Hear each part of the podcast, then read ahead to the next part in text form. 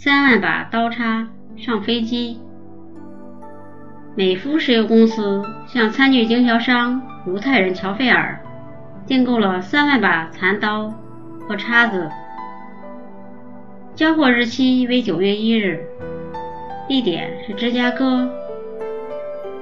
乔菲尔不敢怠慢，立即请厂商为他赶制。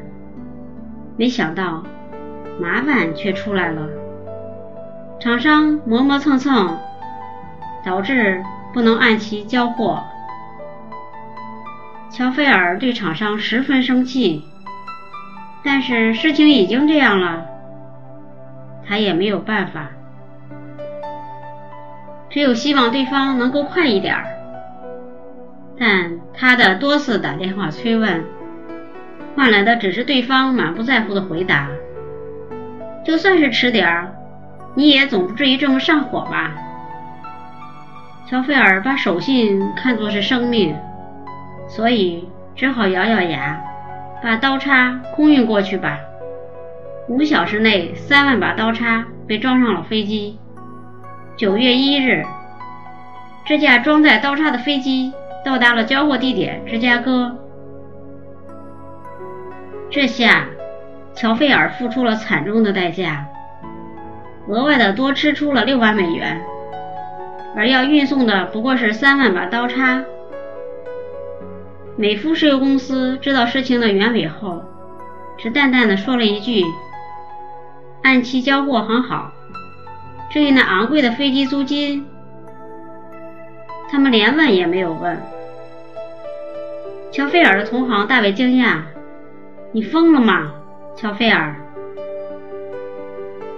多花六万美元，就为了三万把破刀叉？”乔菲尔严肃地回答：“我就是这样。